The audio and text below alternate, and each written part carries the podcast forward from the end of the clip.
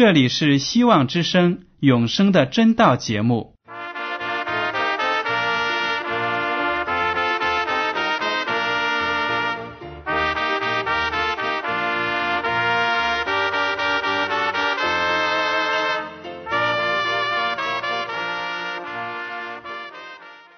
亲爱的听众朋友们，你们好，我是艾德，很高兴今天能和你们在永生的真道这个栏目中见面。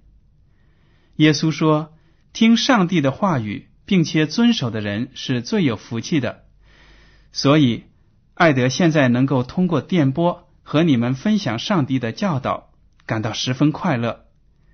我也希望众位弟兄姐妹。还有那些正在寻求真道的朋友们，也能够珍惜这段时光。大家不妨在手边准备好纸和笔，将今天讲到的要点和经文章节做些记录，以便过后自己再亲自查考圣经。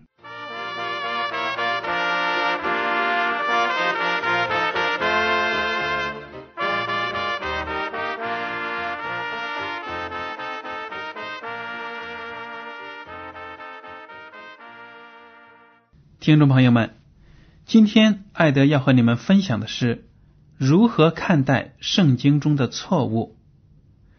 我想啊，大家在研读圣经的时候呢，都难免会发现其中出现的一些不相符合的记载，或者呢，甚至是错误。有的人呢，在读到这些错误的时候呢，就会非常的丧气，说。圣经不是上帝所漠视的吗？怎么能够有不相符合的地方呢？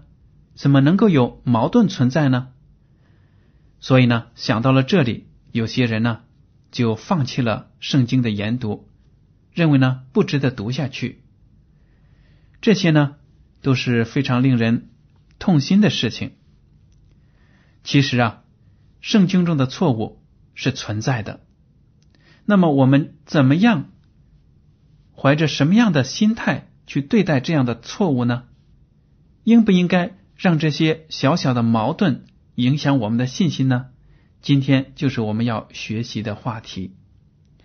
好了，首先呢，我给您指出两处在圣经中出现的矛盾的地方。大家把圣经打开到旧约的撒母耳记下第二十四章第二节。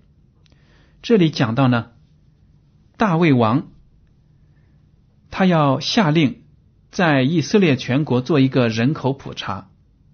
当然，我们根据圣经的上下文呢，可以读得出上帝对他的行为并不喜悦。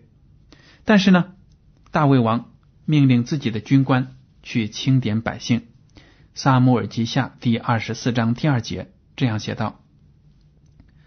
大卫就吩咐跟随他的元帅约牙说：“你去走遍以色列众支派，从旦直到别十八，数点百姓，我好知道他们的数目。”撒母耳记下第二十四章第九节就记载了这个人口统计的结果。这样写道：“约牙将百姓的总数奏告于王，以色列拿刀的勇士有八十万。”犹大有五十万，但是呢，我们再来看一下关于同一个事件的另一个记载，就是在历代记上第二十一章第五节，我们就发现这个人口统计的数字出现了巨大的差别。历代记上第二十一章四到五节，但王的命令胜过约牙。约牙就出去走遍以色列地，回到耶路撒冷，将百姓的总数奏告大卫。以色列人拿刀的有一百一十万，犹大人拿刀的有四十七万。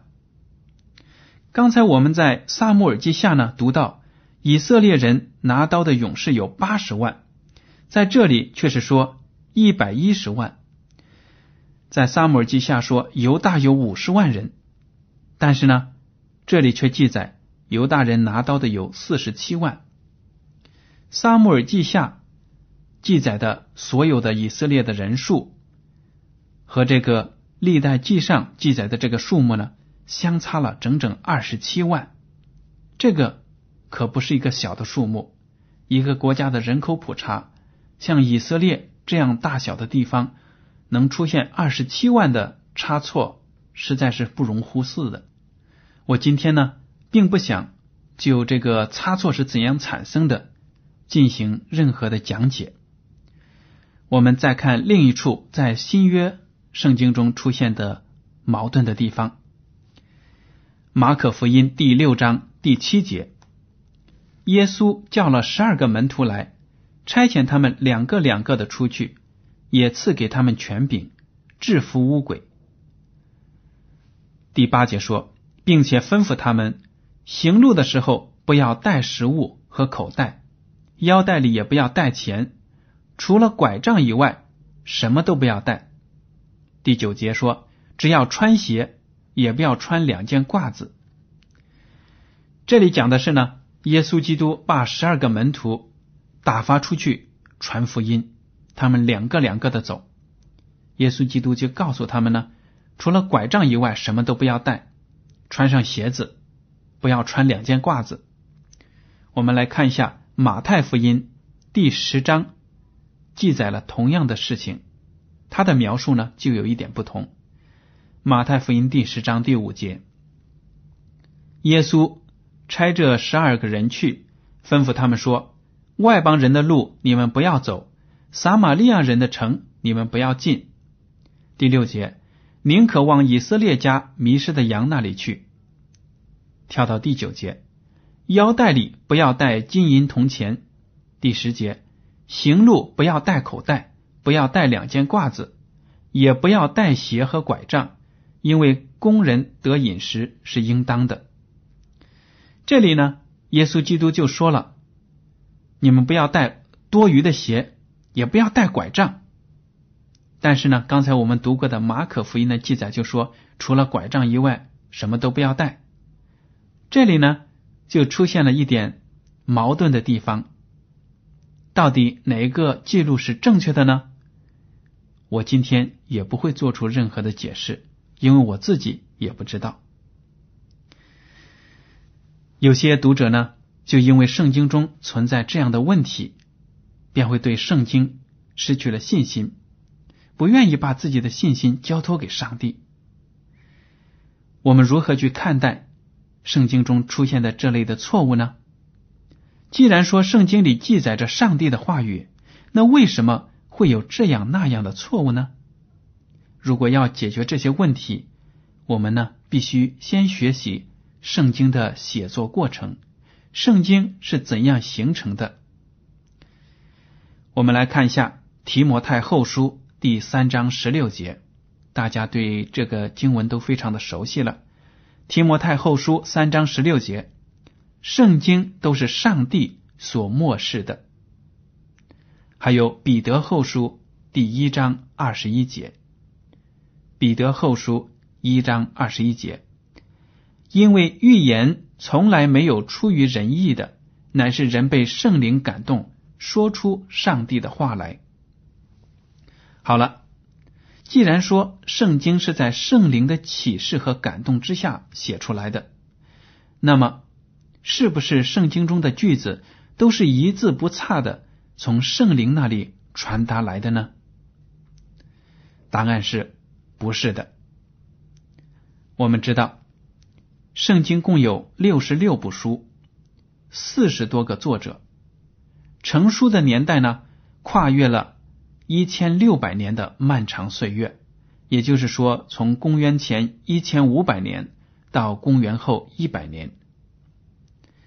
而这些作者的背景呢，真的是五花八门，他们的教育、职业、人生经历都是不相同的。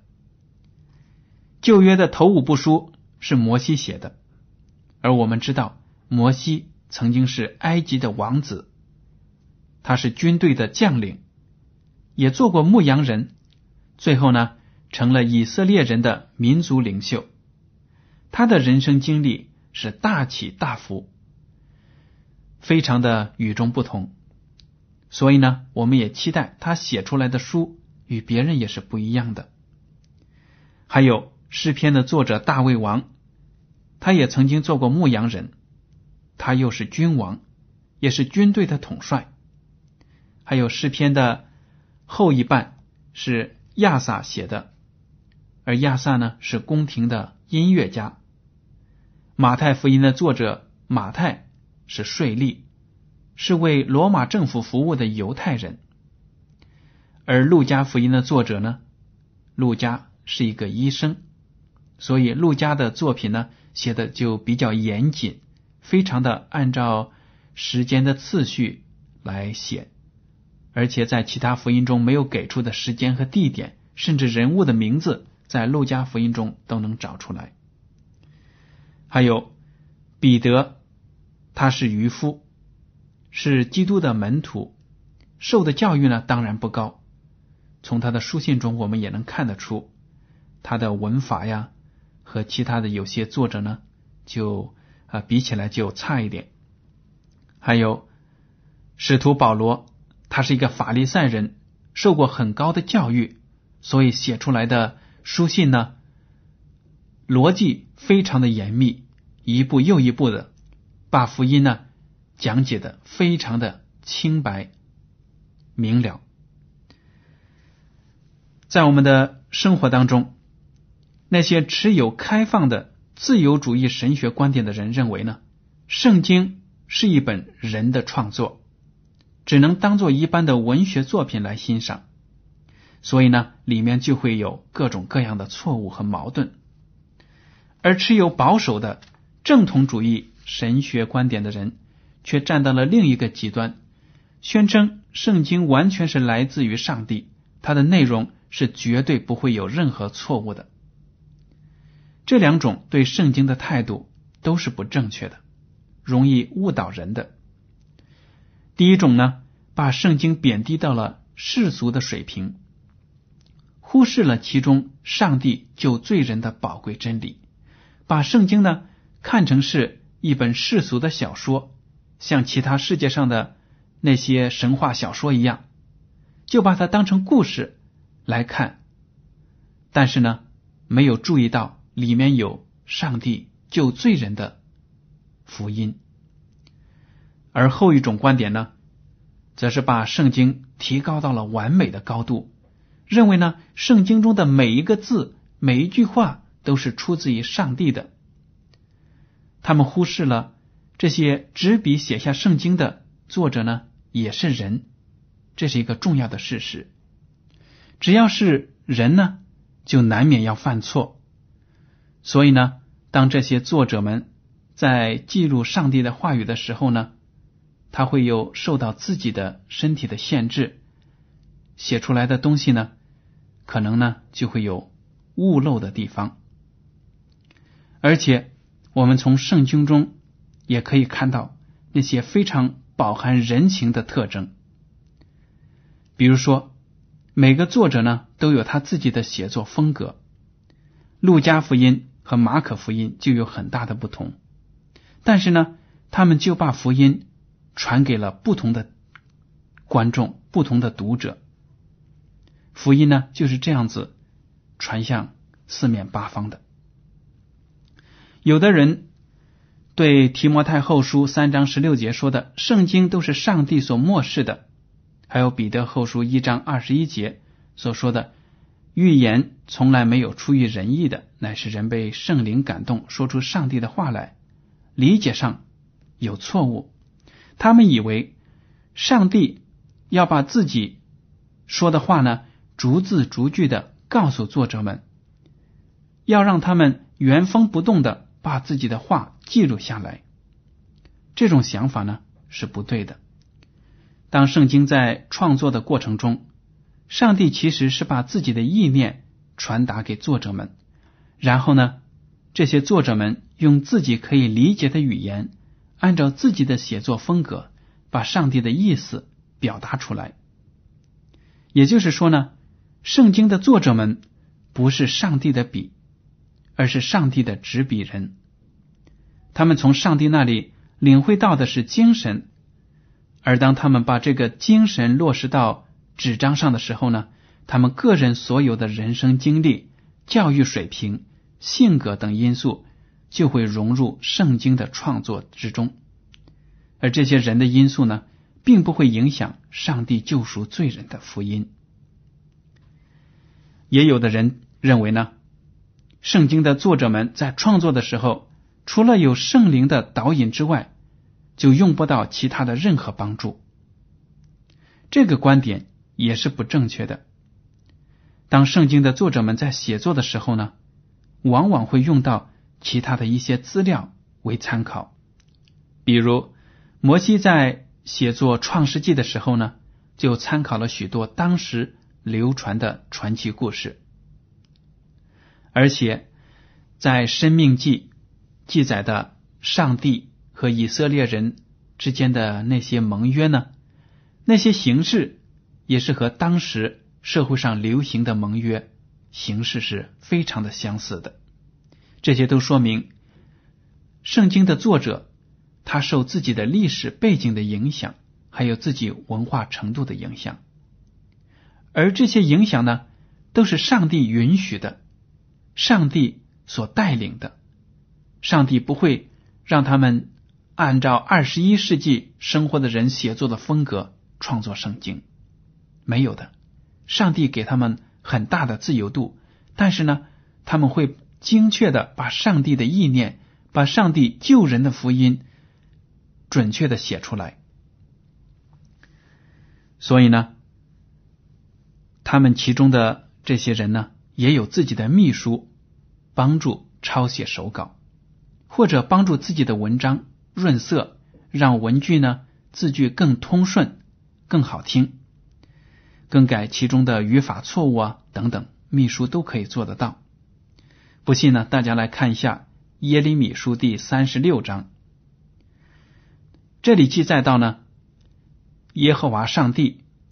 向先知耶利米传述了一些警告以色列民的事情，要他把这些事情写下来，念给国王听。耶利米呢，就把上帝的话语口述给自己的秘书巴路，巴路就把这些话语呢记录下来。耶利米书第三十六章十七到十八节这样说：他们问巴路说：“请你告诉我们。”你怎样从他口中写这一切话呢？巴路回答说：“他用口向我说这一切话，我就用笔墨写在书上。”这是巴路自己说的话，所以我们知道耶利米书很大的成分呢都是巴路自己抄写的。耶利米书三十六章二十七到二十八节这样说：“王烧了书卷。”这句话的前提呢，就是当耶利米的警告被送到王宫里之后呢，以色列王读的时候呢，非常的生气，不顺服于上帝的旨意，就把耶利米的书卷给烧掉了。我们接着读二十七节，王烧了书卷，其上有八路从耶利米口中所写的话。以后耶和华的话临到耶利米说：“你再去。”一卷将由大王约牙敬所烧第一卷上的一切话写在其上。当这个书卷被烧了之后呢，耶和华上帝又指示耶利米说：“你再拿一个书卷来，把我写的说的话呢记录下来，继续念给其他的百姓们听。”这就是圣经创造的一个过程。上帝把自己的意念。传给先知，先知呢，用自己的语言把上帝的话语记录下来，并不是说上帝的话语呢一字不漏的写下来。好了，我们来看一下新约部分的一些使徒们的书信。保罗在书信中向众人问问安。罗马书第十六章二十二节。我这代笔写信的德丢在主里面问你们安，可见呢，罗马书是保罗口述，然后呢，德丢这个人执笔写下来的。他在写信的结尾呢，也赶快加上一句，就是说我是代笔写信的德丢，我在这里呢，也从主里面问你们安。格林多前书十六章二十一节，我保罗亲笔问安。这里呢，就说了保罗亲笔要写下来，向信徒们问安。究竟是格林多前书整本书都是保罗写的呢，还是保罗只在后面签了个名，写下问安的字句？我们也不清楚。而且呢，我们在读圣经的时候呢，看到其中有人的感情加在其中。比如说诗篇第一百三十七篇七到九节说：“耶路撒冷遭难的日子，以东人说拆毁，拆毁，直拆到根基。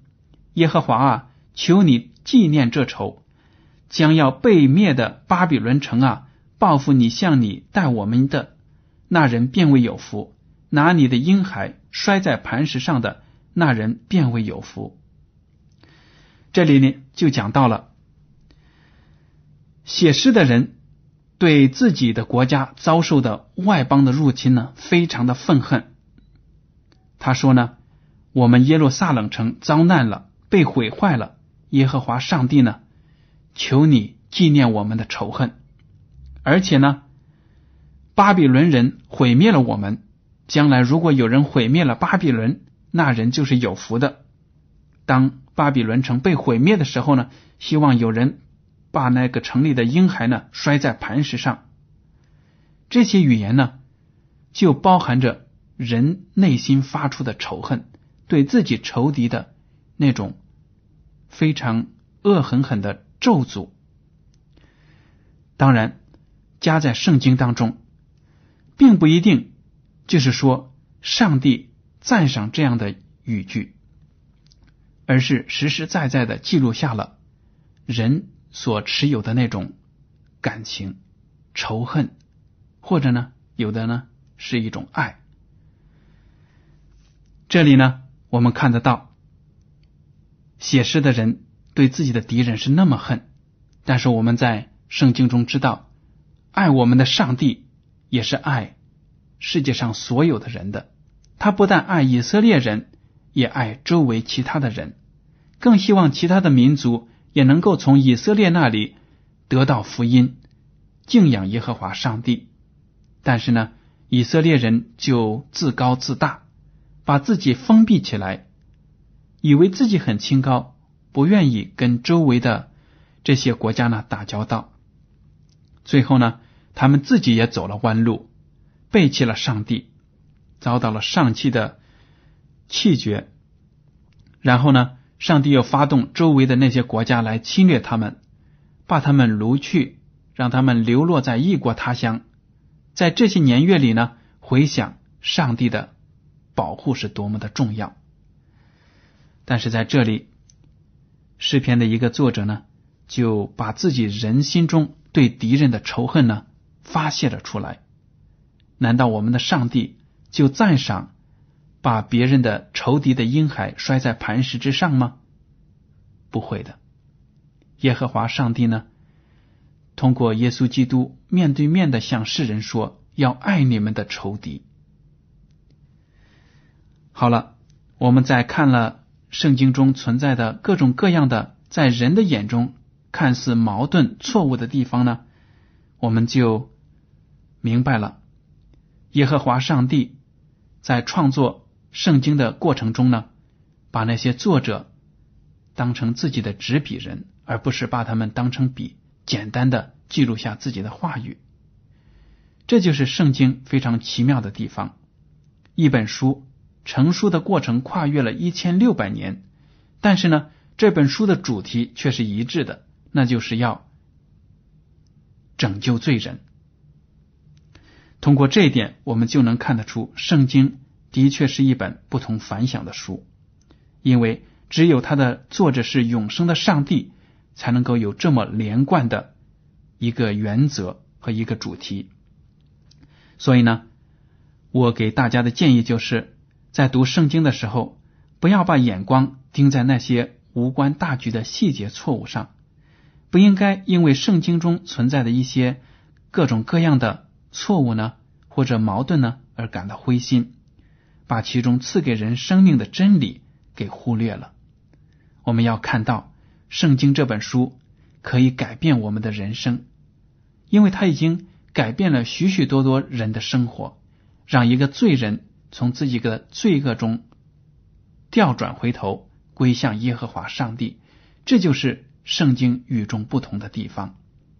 还有呢，我们也知道，圣经正确的描述出我们人类所处的环境，没有其他任何的书能够给我们。这个事实，我们每一个人都是罪人，都背弃了上帝的恩典，所以呢，我们需要一个救主，需要来到上帝的面前与他和好。这就是我们人类的境况，而圣经呢，清清楚楚的告诉了我们。还有呢，圣经给了我们生活的指南，让我们在黑暗的世界中知道亮光在哪里。这些都是其他的书籍不能够满足我们的。其他的书籍呢，我们读了之后可以觉得有暂时的欢乐和快乐，但是呢，长久以来我们的内心还是会空虚的。而唯独圣经能够填补我们内心的空虚，让我们的生活变得更加的充实。这就是圣经的伟大。所以，听众朋友们在听了今天的永生的真道之后呢，能够在学习圣经的过程中掌握这个原则，持守这个原则，就是说呢，从圣经中吸取上帝救人的福音，看得清上帝给我们生活的准则，而不是把眼光看在各种各样的那些误差之上。好了。今天的永生的真道节目呢，到此就结束了。您如果对今天的讲题或者对这个栏目有什么建议，就请写信给我。我的通讯地址是香港九龙中央邮政总局信箱七零九八二号，请署名给爱德。爱是热爱的爱，德是品德的德。如果您在来信中要求得到免费的圣经。灵修读物节目时间表，我们都会满足您的要求。谢谢您的收听，愿上帝赐福你们，再见。